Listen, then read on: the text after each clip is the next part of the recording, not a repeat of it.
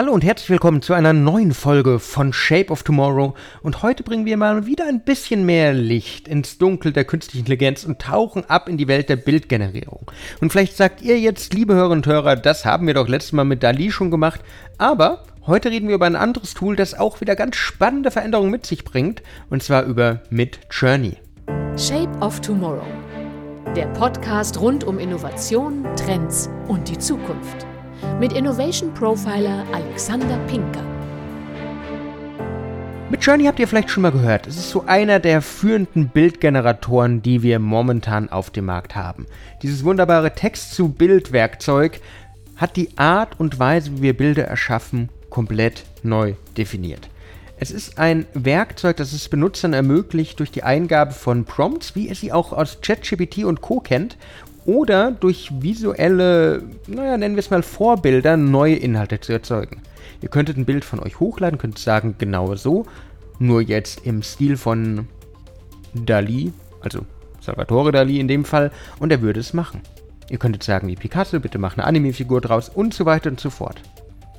Die Technologie hinter Midjourney nutzt künstliche Intelligenz, um die eingegebenen Textinformationen oder Informationen insgesamt zu interpretieren und in visuelle Darstellungen umzusetzen.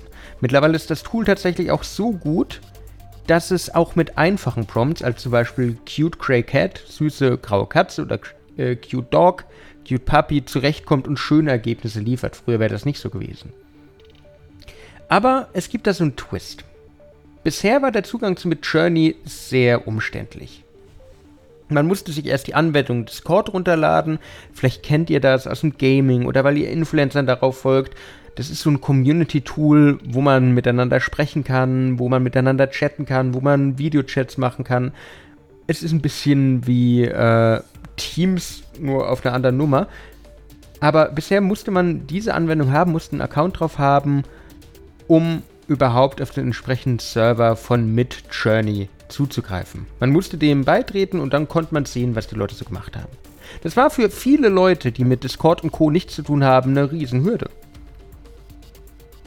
Aber jetzt ist was Neues dazugekommen. Weil diese Tage hat Midjourney etwas sehr Neues bekannt gegeben. Sie haben ihre Pforten jetzt weit geöffnet und begrüßen uns auf ihrer eigenen Webseite. Vorbei also die Zeiten, dass ich Discord runterladen muss, sondern wir können uns bald einfach unsere kreativen Impulse direkt im Browser anschauen, können sie da umsetzen, ohne zusätzliche Programme, ohne zusätzliche Hindernisse. Die Entwickler von Midjourney haben erkannt, dass die Benutzerfreundlichkeit der Schlüssel zum Erfolg ist. Und viele Anwendungen, wie eben auch Dali, über das wir letztes Mal gesprochen haben, sind ein bisschen an ihnen vorbeigezogen. Mit der neuen Website, der bevorstehenden Browser-Integration wird Midjourney zugänglicher und benutzerfreundlicher denn je.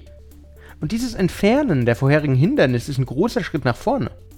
Um ehrlich zu sein, kann ich es kaum erwarten zu sehen, wie diese Veränderung, dieses Öffnen der Tore weg von den Servern von Discord hin zu einer Website, wie man es auch gewohnt ist, zu einer Plattform, wie das die Welt der Kunst beeinflussen kann. Weil mit Journey gibt der Fantasie eigentlich keine Grenze. Ihr müsst einfach nur ein bisschen experimentieren. Und egal was ihr eingebt, voila, eure Vision wird ein beeindruckendes Bild.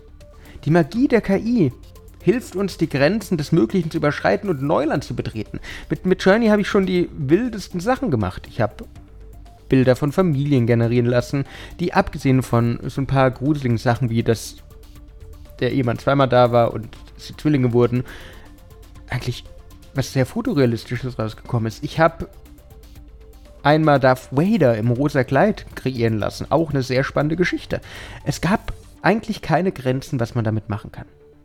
Und das ist spannend. Natürlich sind diese Bildgenerationstools noch ein bisschen umstritten. Einerseits ist die Diskussion ums Urheberrecht immer noch nicht zu Ende geführt. Das heißt, nicht wie wird das Bild kreiert, verletzt das ein Urheberrecht, aber was ist, wenn ich wirklich, wie ich vorhin das Beispiel gesagt habe, male mir die zerflossenen Uhren von Salvatore Dali, wenn ich ihm das sage und er das macht, dann verletze ich natürlich ein Urheberrecht.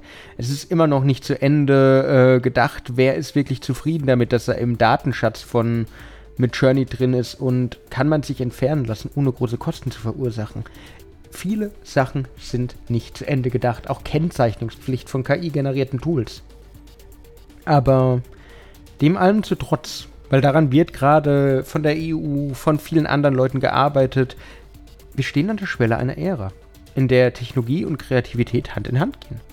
Mit Journey und alle anderen Tools sind glänzende Beispiele dafür, wie Innovation die Art und Weise, wie wir Kunst erschaffen, erleben, die verändern das einfach. Und wir sind am Anfang einer extrem spannenden Reise, wo die Zukunft jeden Tag ein bisschen neuer, ein bisschen mehr geschrieben wird. Übrigens, falls ihr bei Midjourney dabei sein wollt, ähm, ihr braucht einen Account dafür, der kostet ungefähr 10 Dollar, Euro, ich weiß es tatsächlich gerade nicht hundertprozentig, im Monat könnt ihr euch einfach holen und ein bisschen damit experimentieren. Sonst könnt ihr auch einfach sehen, was andere Leute mittlerweile in der Community von äh, Midjourney gemacht haben. Ich finde es immer total spannend zu sehen, was da ist. Es ist immer eine Überraschung aufs Neue. Experimentiert ein bisschen, und das war es auch wieder mit Shape of Tomorrow für diese Woche. Ich hoffe, ihr konntet wieder einiges für eure Zukunft mitnehmen. Wenn euch die Folge gefallen hat, würde ich mich freuen, wenn ihr mir folgt, wenn ihr ein Like da lasst. Sonst hören wir uns in der nächsten Woche wieder. Bis dann und ciao. Shape of Tomorrow. Der Podcast rund um Innovation, Trends und die Zukunft. Mit Innovation Profiler Alexander Pinker.